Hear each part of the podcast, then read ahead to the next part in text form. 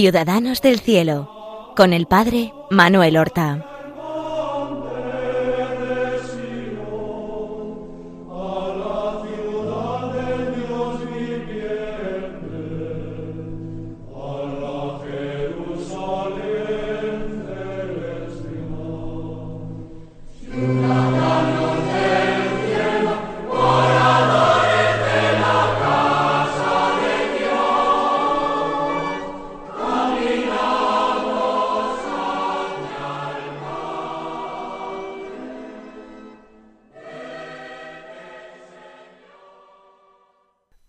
Buenos días, queridos amigos.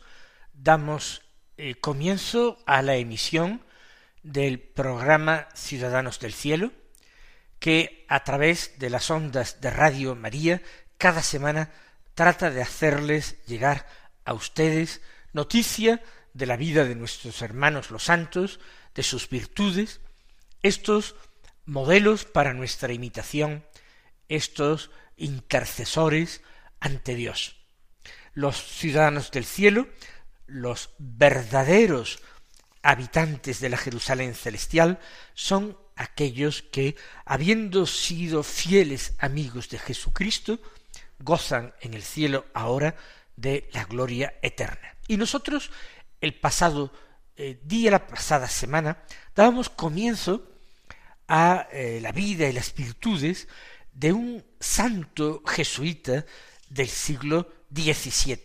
Se trataba del beato Julián Monoir, el más importante misionero de Bretaña, cuya vida se desarrolla a lo largo de todo el siglo XVII. Nació en el año 1606 y muere casi 76 años más tarde, en 1683. Y habíamos dejado esta historia cuando nuestro buen padre Monoir tenía treinta y un años, es curado milagrosamente de un tumor eh, maligno en un brazo que lo mantuvo por mucho tiempo muy hinchado, y luego finalmente su ordenación sacerdotal y su primera misa. Todo ello en el año 1637, finalmente. Después de su ordenación, él va a ser destinado a una de las ciudades importantes de Bretaña, Quimper. Allí está otro padre jesuita, de más edad que él, el padre Bernard, un hombre igualmente eh, santo, abnegado, penitente y con un celo apostólico extraordinario. Pues bien, el padre Monuer va a hacer pareja con el padre Bernard para evangelizar. ¿De qué forma? Pues con las misiones populares o misiones rurales, es decir, visitando los pueblos, principalmente eh, los pueblos, y allí removiendo las conciencias de los hombres por medio de predicaciones intensas durante todo el día, convocatoria a actos piadosos, el ofrecimiento del sacramento de la penitencia y eh, poner en paz a los desavenidos, a las personas que tenían eh, peleas o conflictos, que las personas recibieran los sacramentos, los que no estuvieran casados que recibieran el matrimonio si estaban conviviendo, viviendo en pareja, que los enfermos recibieran atención y sobre todo los enfermos graves, eh, la unción de los enfermos, el viático, es decir, la Eucaristía en forma de viático, realmente restablecer una vida cristiana que a veces había ido decayendo hasta extremos inconcebibles, de tal forma que si había a veces bautizados, eran bautizados que no habían recibido el Evangelio, que no conocían nada de él, ignoraban totalmente los contenidos de su fe. La situación de Bretaña en aquella época era verdaderamente lastimosa. Apenas habían llegado los ecos de la Revolución francesa, pero tampoco, tampoco el Evangelio había sabido afirmarse y cada vez había sido más difícil enviar allá eh, sacerdotes que mantuvieran la práctica religiosa.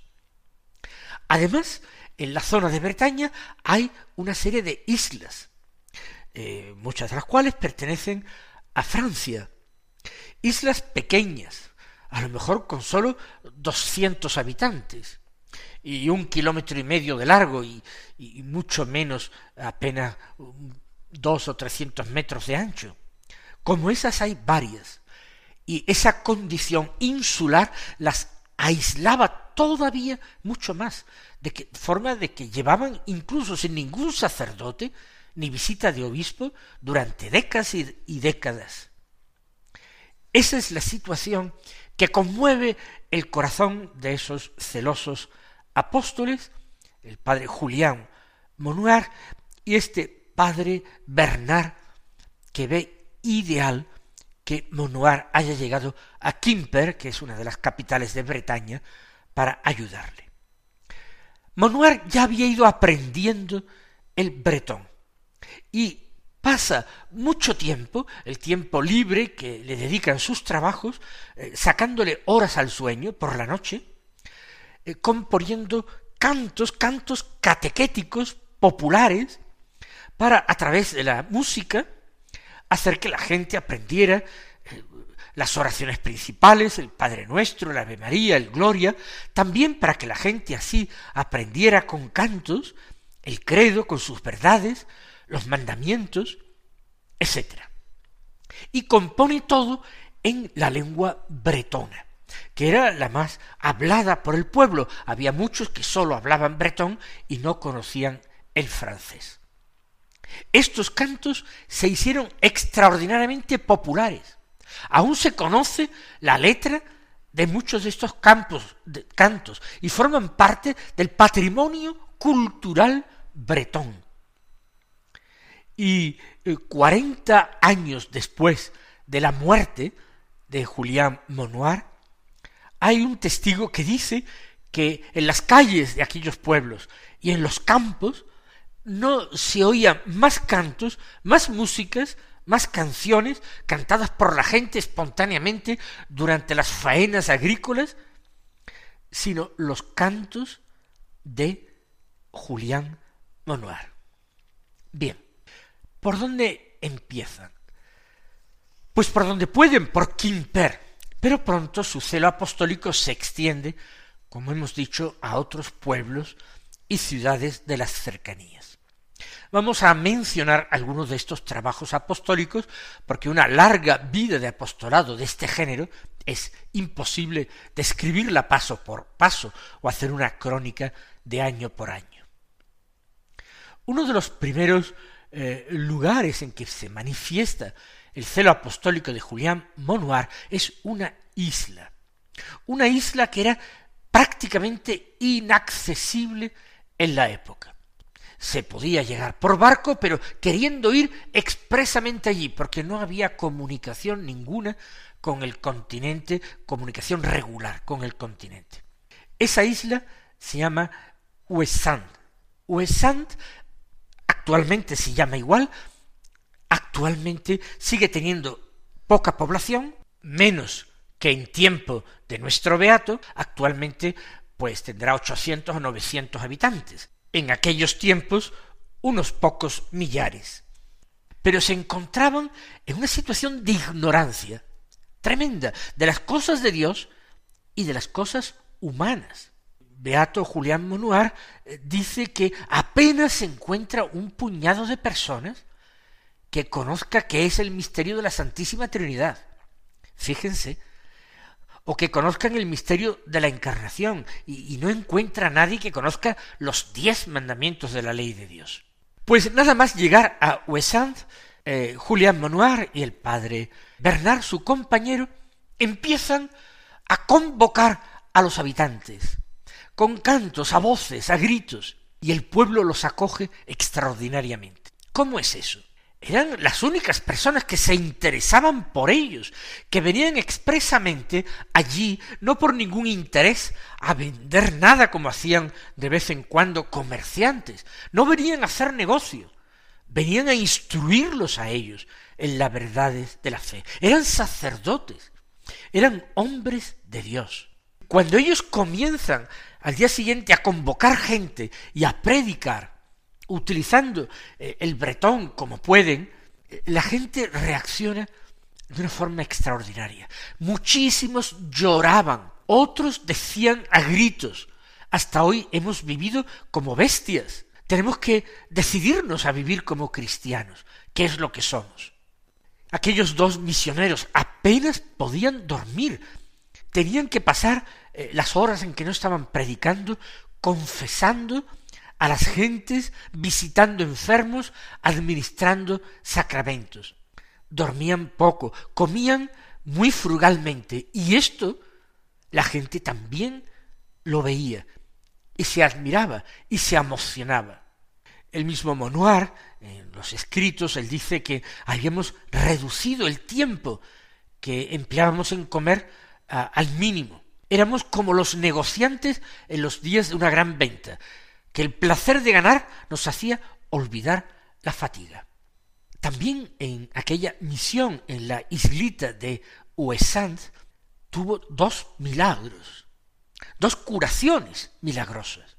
Una de ellas de una ciega que recuperó la vista, tocando las cuentas bendecidas de un rosario bendecido por los padres misioneros. Cuando todo el mundo, todo el mundo en la isla se hubo confesado, aprendieron aquellos cantos, aprendieron cantando los mandamientos de la ley de Dios, rezaron y rezaron, conocieron el rosario, se prepararon a una comunión general y comulgaron casi cuatro mil personas, que era prácticamente la totalidad de los habitantes de la isla en aquella época.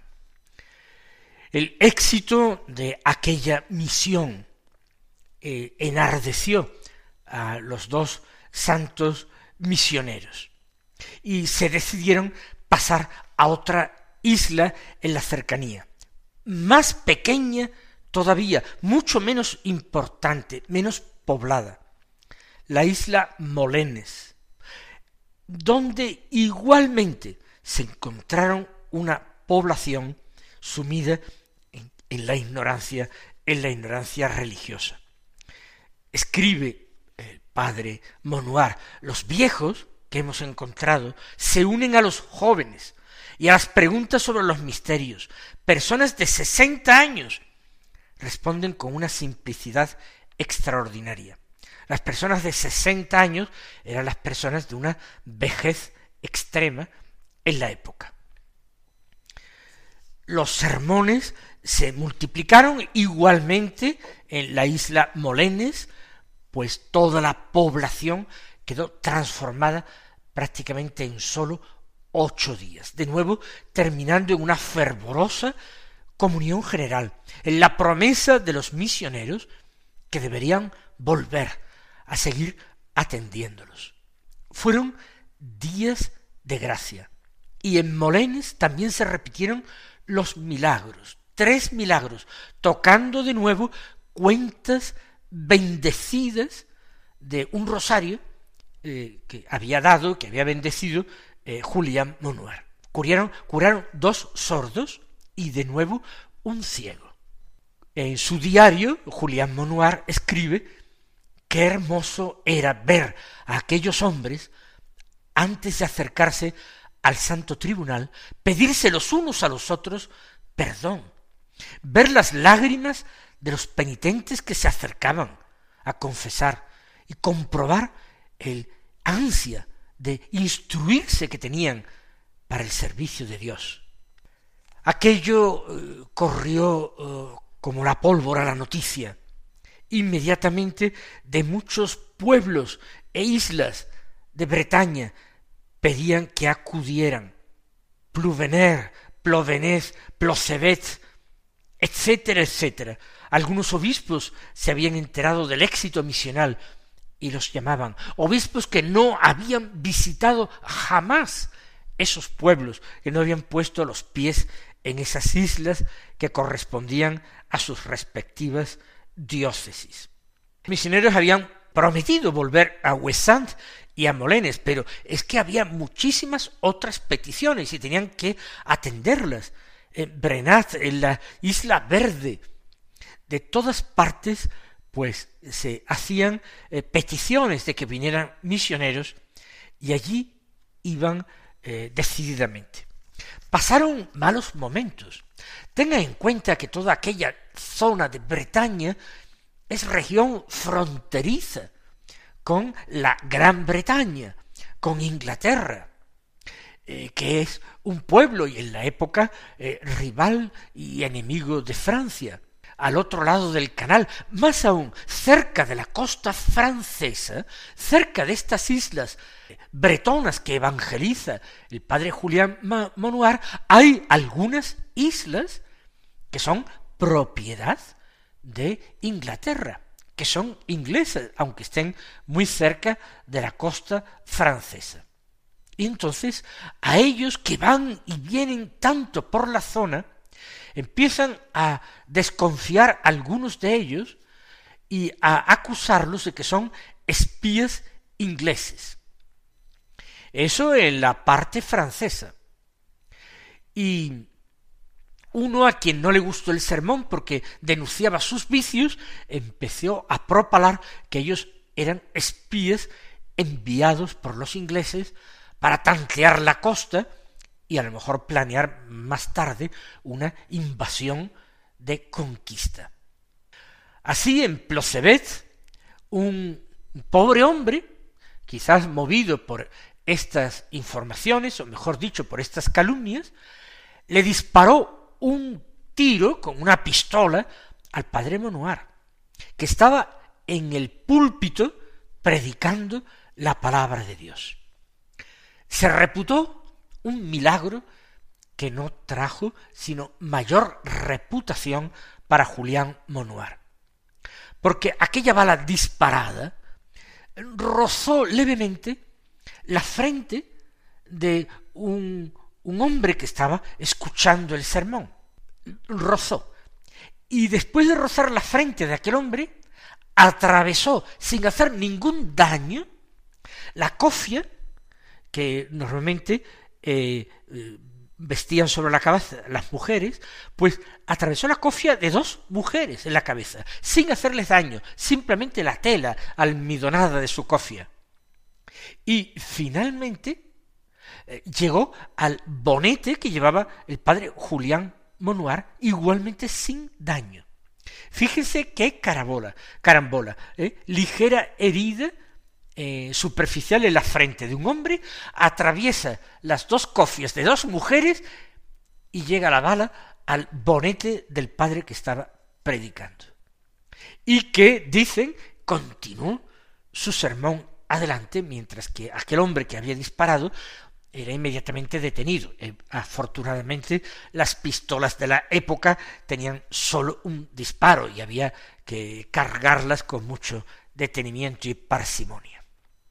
Así, así transcurren años, diez años largos, en que forman un buen tándem, una buena pareja, un buen equipo misionero, el padre Julián Monuar, nuestro beato, y su compañero el padre Bernard, catequizando, instruyendo la fe, confesando, dando la comunión a personas que no lo habían recibido prácticamente nunca en toda su vida, se calcula que en esos años llegaron hasta medio millón de personas que se vieron beneficiadas. Allí no había vacaciones, no había descanso.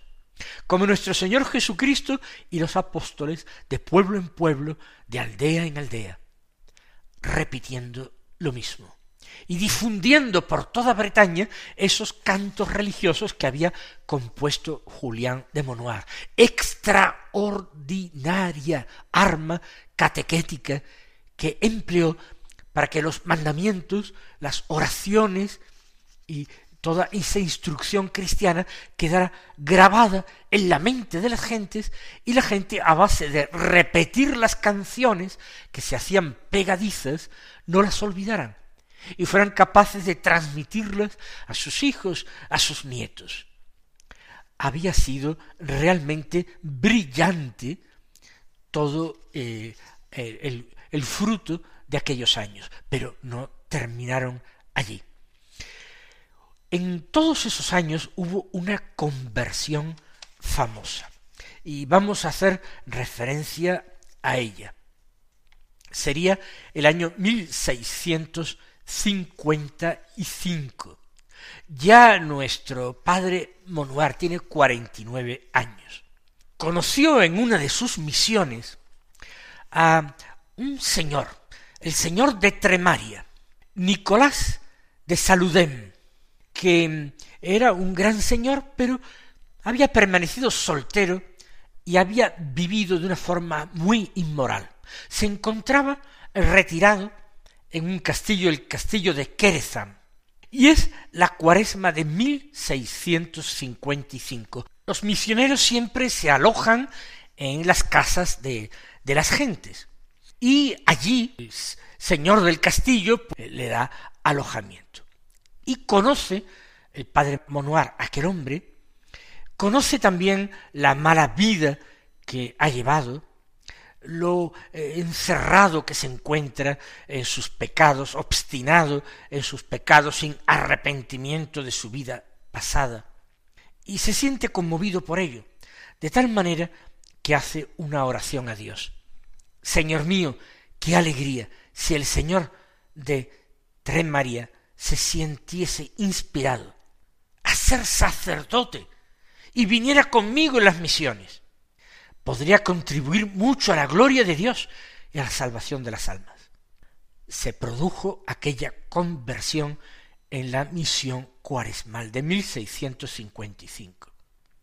Aquel hombre se convirtió y luego manifestó el deseo de ser sacerdote y llegó a ordenarse sacerdote y colaborar con el padre Monuar.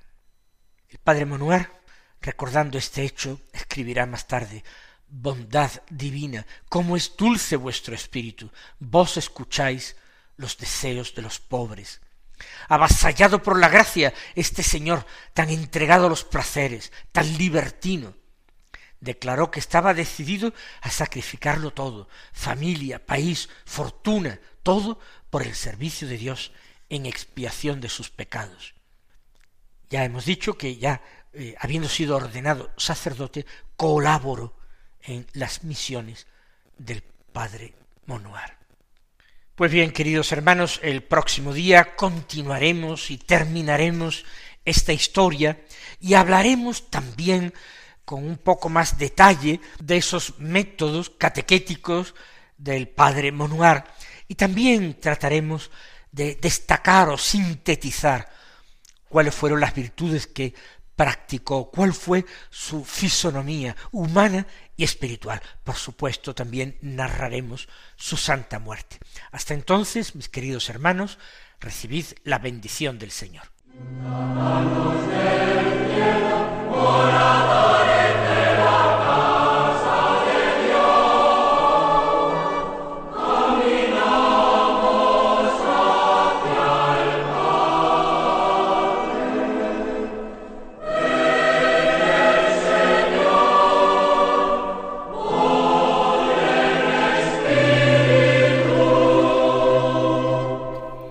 Han escuchado en Radio María Ciudadanos del Cielo con el Padre Manuel Horta.